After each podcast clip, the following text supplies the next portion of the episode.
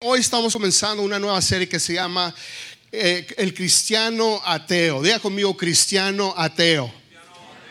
Ok, y ahora algunos de ustedes están preguntándose, Cristiano Ateo. Hmm, hmm, a ver, explíqueme eso, porque ¿cómo puede existir estas dos palabras, cristiano y ateo? ¿Cómo pueden existir estas dos palabras juntas. Eh, entonces, déjenme les, déjenme les explico, ¿no? Ahora, ¿qué es un cristiano ateo? ¿A qué, a, qué, ¿A qué me refiero eso? Y en sus notas puede escribir. Un cristiano ateo es alguien que cree en Dios, pero que vive como si no existiera. Ouch. Uh. get ready to preach today.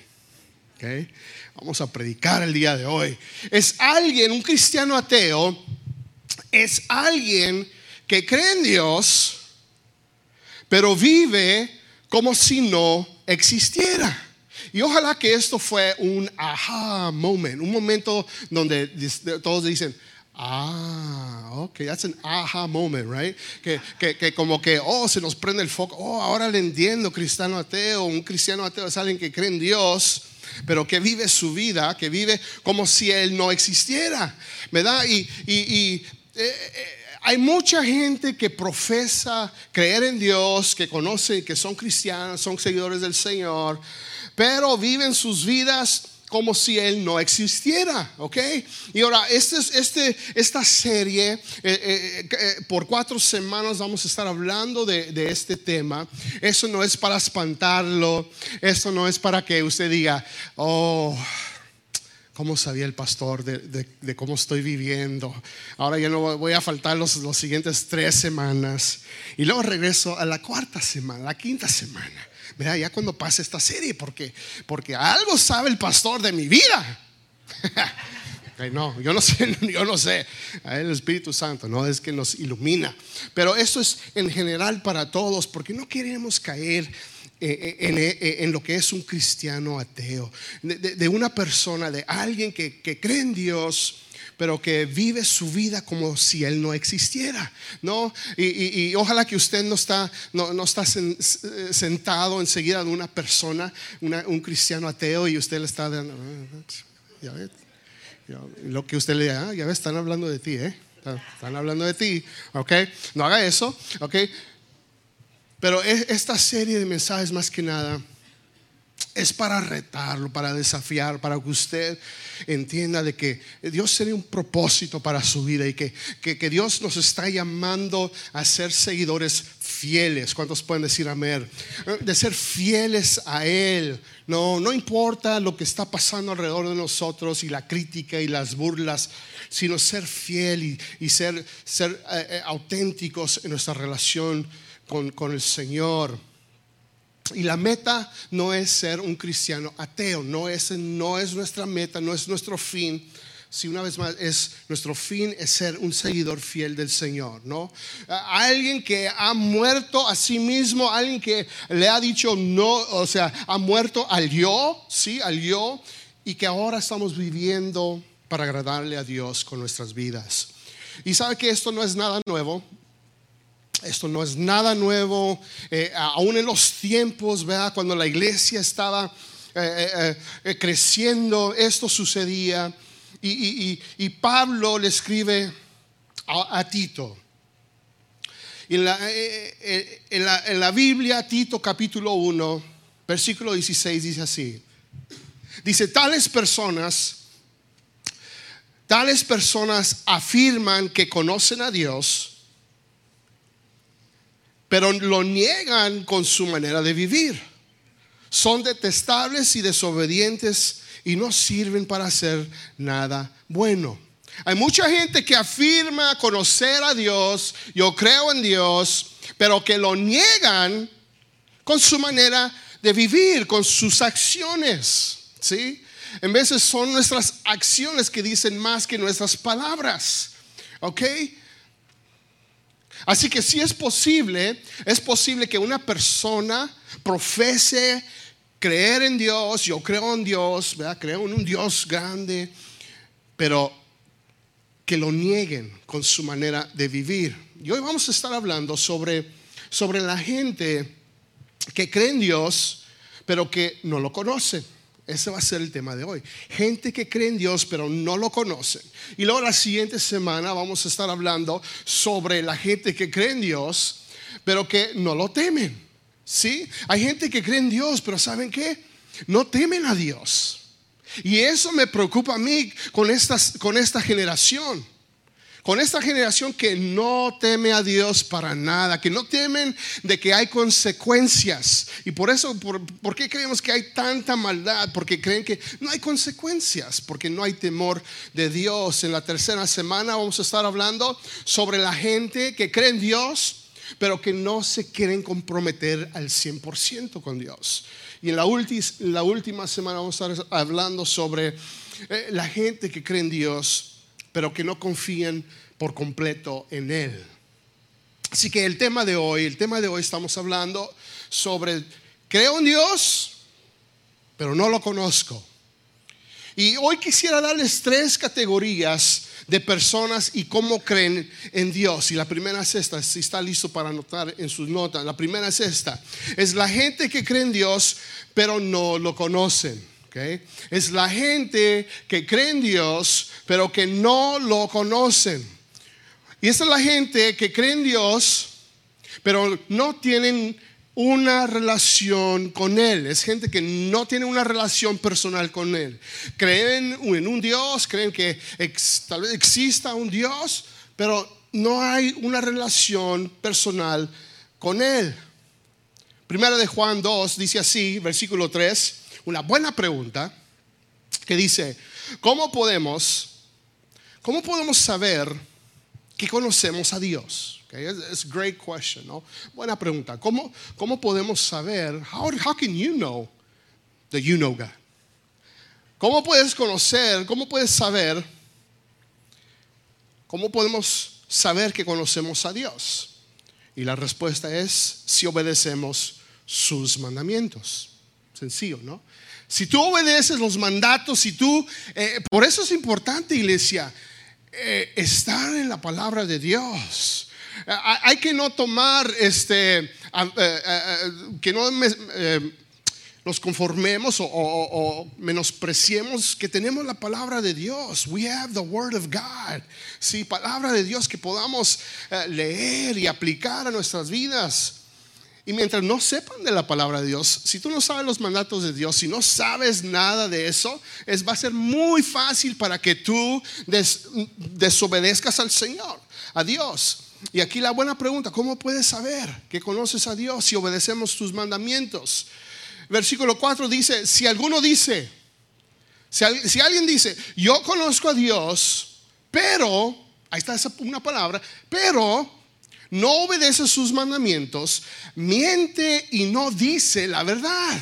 ¿Ok? Eh, podemos decir, oh, sí, yo conozco a Dios. Oh, yo, voy los domingos. Eh, y estoy allí los domingos y sirvo ahí eh, en uno de los ministerios y voy a los eventos y y, y, veces lo hacemos nomás, nomás para, para, para, presentarnos, nomás para estar ahí presentes, nomás para estar, para que la gente no nos diga nada, ¿no? Y, estamos allí, pero realmente lo negamos, no lo conocemos porque no estamos viviendo, no estamos eh, eh, aplicando y, todo lo que dice la palabra de Dios en cuanto a eh, aplicarlo a nuestra vida. Jesús dijo sobre eso en Mateo capítulo 7, dijo, y, miren, este, este pasaje es algo impactante. Dice, dice, dice así: No todo el que me dice Señor, Señor, entrará en el reino de los cielos. Entonces, ¿quién va a entrar? Dice, sino solo el que hace la voluntad de mi Padre que está en el cielo. Qué tremendo, ¿no? E, esto es algo eh, muy importante. De que no todo el que diga Señor, oh, yo conozco a Dios, Señor, Señor. Jesús dice, no todo el que dice Señor, Señor, entrará en el reino de los cielos. Pero solo aquellas personas que hacen la voluntad del Padre que está en el cielo. Dice, muchos me dirán en aquel día, Señor, Señor, no profetizamos en tu nombre y no expulsamos demonios e hicimos muchos milagros. Yo estuve allí en el servicio. Yo estaba ahí con mi esposa y fui con mi esposo todos los domingos. Aún este, estaba sirviendo. Yo estaba allí, yo fui. Pero el ir no es suficiente. It's just not enough. Okay? Está bien que tú vengas. Pero tienes que, cuando tú escuches, Tú tienes que responder. Siempre es eso. Dios dice algo y hay que responder nosotros. Amén. Hay que tener, tener una respuesta. Hay que responder a lo que Dios quiere que nosotros hagamos. Versículo 23 dice, entonces les diré claramente, jamás los conocí. Aléjense de mí, hacedores de maldad. No todo el, que me diga Señor, Señor entrará en el, en el reino de los cielos. Solamente el que hace la voluntad de mi Padre que está en el cielo. Así que hay gente que cree en Dios, pero no lo conocen porque no tienen una relación personal con Él. Ahora, la segunda categoría es la gente que cree en Dios, lo conocen, pero no lo conocen bien. Es la gente que, que cree en Dios y lo conocen, pero que no lo conocen bien. Y esa es la gente que es, informada. Es la gente que sabe de la Biblia y te sabe Juan 3:16. Y te sabe todas las escrituras de la Biblia y aún sabe un poquito de doctrina y teología. ¿sí? Y te puede decir, no, es que la Biblia dice esto. ¿Okay? Tal vez fue gente que creció en la iglesia, tiene conocimiento de la, de la palabra del Señor, de la Biblia. Son informados, pero no han sido transformados por Él. ¿Cuántos pueden decir amén? Es gente que no ha sido transformada por Dios. No hay transformación. ¿Sí? Lo conocen, creen en Dios, lo conocen, pero no lo conocen bien. Ahora, en una ocasión conté la historia de que yo conocí a un atleta y lo conocía bien eh, conocía cuando él entró a, la NFL. Y, yo sé cuál colegio él, el de cuál, colegio vino y, recuerdo la primera jugada que él hizo y, fue tan, oh, todos los fans de, de, los Cardenales, ¿no? los que somos fans de los Cardinals, vio este jugador y, y como esa primera jugada de su carrera y todos decíamos, wow, eh, este es, esta, esta, persona va a ser una superestrella. Y, y, lo conozco, conozco sus, sus, ah, porque lo sigo en Instagram. Y ah, está casado, tiene dos hijos, acaba de tener, pues el segundo acá lo acaba de tener, es un bebé chiquito. Ya, lo conozco. Y, eh, eh, eh, un día fui con mi hijo y estábamos en un restaurante y lo vi. Y adentro de mi corazón comencé a, echar maromas de la felicidad que tenía. Y estaba feliz y estaba gritando. Y, por fin, por fin voy a poder este, conocerlo en persona. Y, y, que me va a decir, porque le, pedí una foto y, y, me dijo, no. y, adentro de mí yo decía, pero es que yo te conozco, conozco todo de ti. Eres, pero él me, me, veía a mí como que, pues tú quién eres, yo no te conozco a ti. ¿verdad? Es lo mismo. Conocemos a alguien y lo conocemos tal vez bien, conocemos todo de esta persona, ¿verdad? Pero en la realidad no nos conocemos muy bien. ¿Ok? Y la Biblia dice así. En Gálatas capítulo 4, versículo 8 en adelante dice, antes, cuando no conocían a Dios, ustedes eran esclavos de los que en realidad no son dioses. Pero ahora que conocen a Dios, o más bien que Dios los conoce a ustedes, ¿Cómo es que quieren regresar a esos principios ineficaces y sin valor? ¿Quieren volver a ser esclavos de ellos? En otras palabras, antes ustedes no conocían a Dios. No conocíamos a Dios. Pero ahora conocemos a Dios. Pero algo estaba sucediendo en este tiempo, en esta iglesia, que Pablo tuvo que decir la pregunta, ¿cómo es que quieren regresar? ¿Cómo quieren es que eh, regresar a esa mala vida?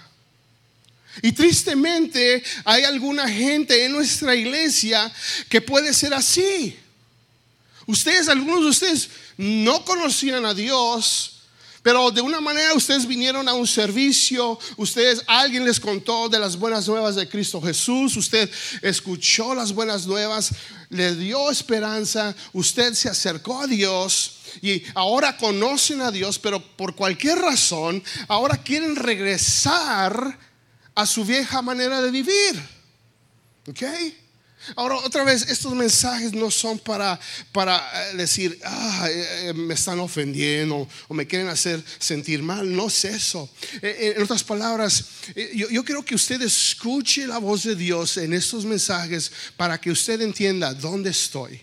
¿Dónde estoy en mi relación con Dios? Si antes tú, no conocías, tú no conocías al Señor, no tenías relación con Él, te acercaste a Él y estabas involucrado, estabas presente, estabas eh, eh, eh, enamorado del Señor, algo pasó y, con poquito a poquito te estás comenzando a regresar a tu vieja manera de vivir.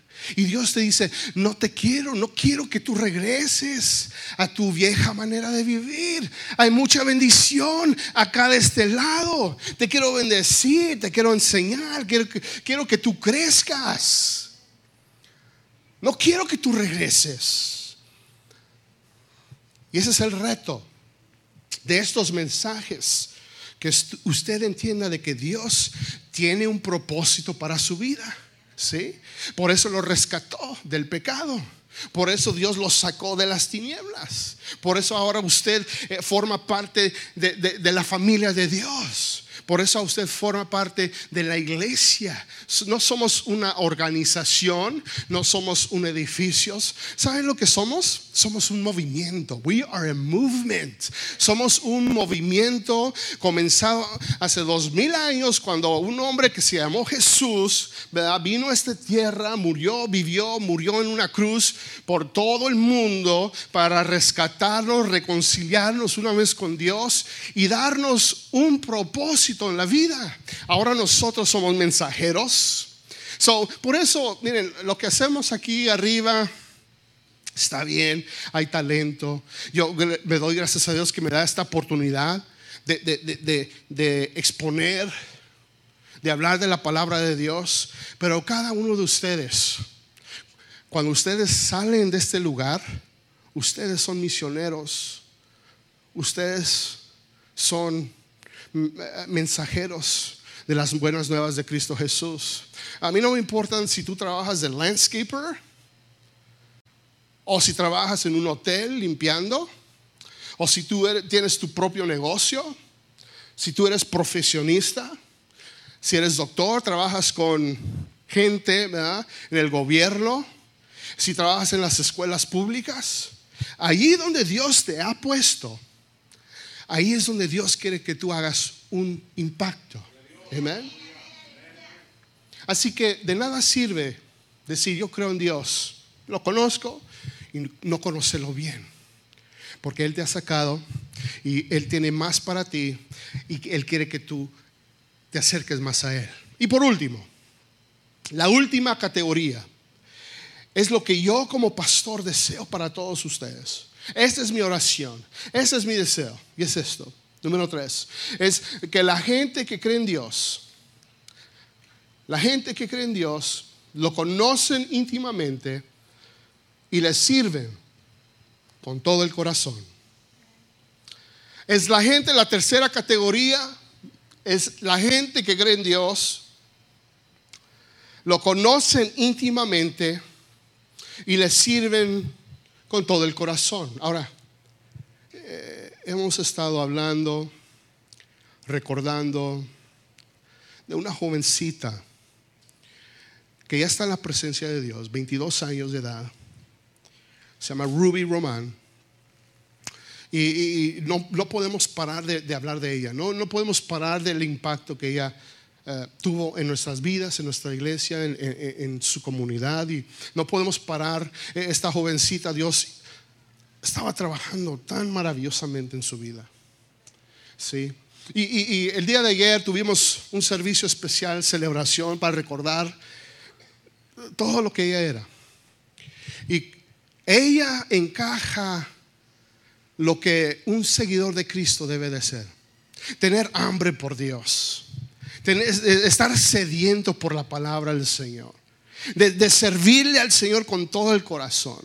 En una ocasión estaba después de un servicio, no sé si eh, eh, un lunes o entre semana, vine a limpiar y recoger y en veces, aquí, esto es lo que me los pastores hacen, ¿no? Vienen y recogen todo eso. Y vi una Biblia en uno de los asientos y la recogí y dije, y lo abrí como a, media, a medio libro en la Biblia y, comencé a ver notas y, y subrayada y, haciendo notas y aquí Dios me está hablando de esto y yo sé que tengo que cambiar eso de mi vida y subrayada y notas y, cada vez que volteaba hojas y hojas decía, notas, notas, notas, wow, ¿de quién es esta Biblia? Y tuve que ir a la primera página para ver el nombre. Y el primer nombre era Ruby Roman. Y yo dije, Señor, gracias. Esto es lo que, esto es lo que significa ser un hijo, una hija de Dios. Eso es lo que significa tener hambre, de conocerte íntimamente y de servirte ese es el deseo de un pastor, de ver para toda su iglesia. El Salmo 63 dice así, versículo 1 en adelante, dice, oh Dios, tú eres mi Dios, de todo corazón te busco. Mi alma tiene sed de ti. Miren lo que dice esta siguiente frase, dice, todo mi cuerpo te anhela mi mente, mi espíritu, mi corazón, mis manos, mis pies, mi, cabeza, mis oídos, todo lo, lo, que soy, mi cuerpo, anhela más y más de ti. Anhela, te anhela en esta tierra reseca y agotada donde no hay agua. Te he visto en tu santuario. He contemplado tu poder y tu gloria. Tu, amor inagotable es mejor que la vida misma. Te alabo. ¿Cuánto te alabo? Te alabaré mientras viva y levantaré mis manos en oración. Y no solamente alzamos nuestras manos en oración, sino que alzamos nuestras manos en adoración a Él, a Dios. Pregunta es esta. Qué bien, qué bien conoces a Dios. ¿Qué también conoces tú a Dios? Y tal vez no, no, se te ocurría esto, ¿ok? Escuche bien. Tal vez no se te ocurría esto. Yes. Lo que le llames a Dios determina cuánto conoces a Dios. Lo voy a repetir. Lo que le llames a Dios determina cuánto conoces a Dios. Ahora, algunas personas a veces me dicen, Señor Gurrola. Y cuando yo voy a la escuela de mis, uno de mis hijos y me reciben, me dicen, señor Gurrola, ¿cómo está, señor Gurrola? Y, es porque, está bien, está bien de, tener cortesía y todo eso, pero es porque no los conocemos. No hay conexión, no conocen nada de mi vida personal y yo tampoco. Me dicen, señor Gurrola. Hay otra gente que, que me llaman o que me dicen, pastor Gurrola o pastor Abel. Y tal vez, ah, nos estamos conociendo un poquito más, conocen un poquito más de mi vida, ¿ok? Hay otra gente que me llama Abel. Y, ya cuando me dicen de mi primer nombre, es que ya estamos, we're on a, name to name basis, que ya nos, ya nos conocemos bien, nos conocemos de uh, años, ¿sí? Tú me conoces bien, vamos a salir juntos, conoces cosas de mí, yo conozco cosas de ti. Abel. Hay otra gente que me dice, pa, pa. Y esos son mis hijos. No me dicen papá, me dicen pa. Y si quieren algo, me dicen pa, pa. Y hay otra persona que me dice, que me llama algo en especial. me dice, gordo. Es mi esposa. Al principio no me gustaba tanto eso que me decían, oye, gordo, oye, gordo, gordo, oye, gordo. ¿Qué, qué onda, no? Hay que salir a hacer más ejercicio y... Pero ahora ya lo tomo más como eh, algo de, de, cariño, palabra de cariño. Pero ya cuando me dice, ya como que se... Ya no lo... Pero solo mi esposa me puede decir eso. Porque si usted me dice eso, usted ponerlo las. No se crea. No se crea.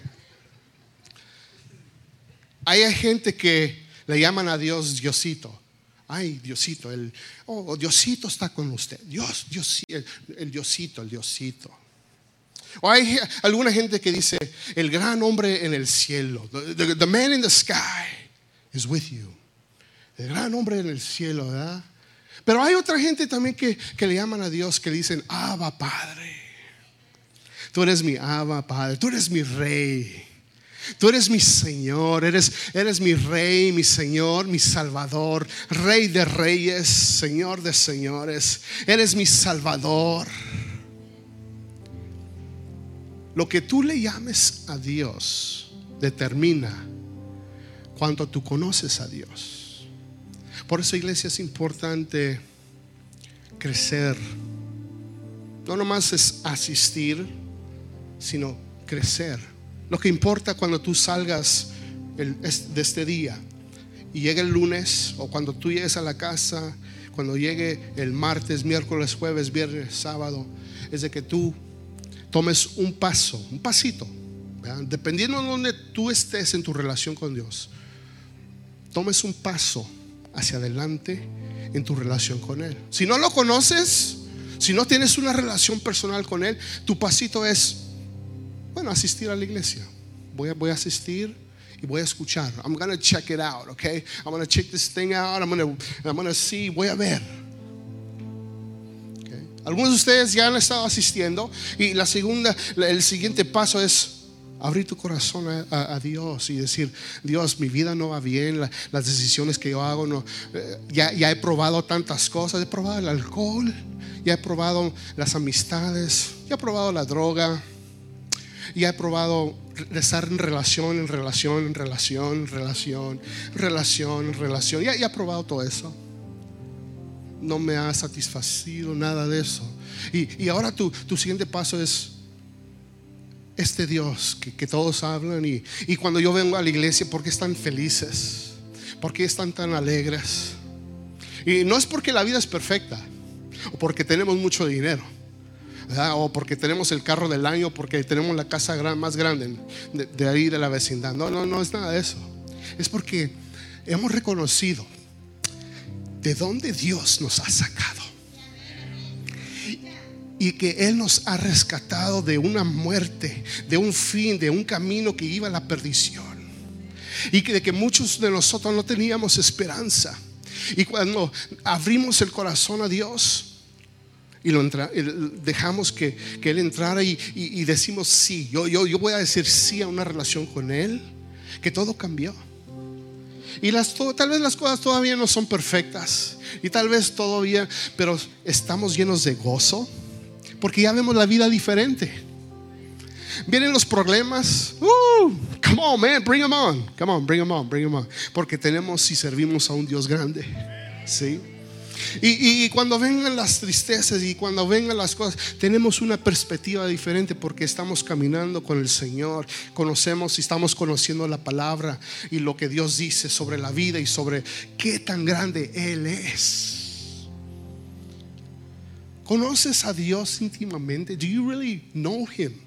lo conoces íntimamente, le, estás sirviendo de todo corazón como, como lo hizo Ruby. Are you, are you, Ruby entrega total, una entrega total y un espíritu de, de aprender y crecer. Are you there yet? ¿Estás, ¿Estás allí? Y mi oración para ustedes es lo siguiente, es esto. Es, está en Efesios 1, 17 que dice, y le pido a Dios, el glorioso Padre de nuestro Señor Jesucristo, que les dé sabiduría espiritual y percepción para que crezcan en el conocimiento de Dios. Pido que les inunde de luz el corazón para que puedan entender la esperanza segura que Él ha dado a los que llamó. Es decir, su pueblo santo, quienes son su rica y gloriosa herencia. También pido en oración que entiendan la increíble grandeza del poder de Dios para nosotros, los que creemos en Él. Señor, te damos gracias por tu grandeza. Gracias Señor porque yo sé que nos has rescatado y nos has salvado y nos has perdonado y Señor, pero yo sé que hay algunos que todavía, Señor, te conocen, conocen de ti, pero no te conocen. No te conocen bien. No han sido transformados. Yo pido, Señor, si hay alguien aquí en este día, yo creo que me escuche bien, ojos cerrados, cabezas inclinadas que si usted, si Dios habló a su vida, a su corazón en estos momentos, que en su corazón haga una decisión, que usted haga una decisión. De esto se trata, se trata del corazón, se trata de tu corazón, ¿dónde estás? Por eso cuando hacemos una oración de esta manera es para que tu corazón, tu corazón tiene que estar listo, tiene que estar para recibir y decir, Señor, ya, estoy listo. I'm ready. Y tomar un paso de fe, just to take a, step of faith. Así que Señor, yo pongo en tus manos aquellas personas que, que están listos, Señor, para tomar este paso de fe y que, están listos para decir, yo te quiero conocer más íntimamente y que tú cambies mi vida, cambies mi presente, el, día de hoy, Señor, que tú me cambies que entres a mi corazón. Yo quiero que tú seas el Señor de mi vida, que tú seas eh, el Rey de mi vida, el Salvador de mi vida. Y te lo entrego, Señor. Me entrego por completo, como es como lo hizo esta jovencita, Ruby. Y Señor, que yo pueda crecer y tener con todo mi alma, cuerpo y mente, de tener un anhelo, una sed de conocerte más y más cada día. Yo quiero, yo quiero ser igual a los demás que están aquí, que tal vez no tenemos mucho, pero Señor, tenemos todo en Cristo Jesús. Así que te damos gloria y te doy honra en el nombre de Jesús. Amén y amén. Denle un fuerte aplauso al Señor.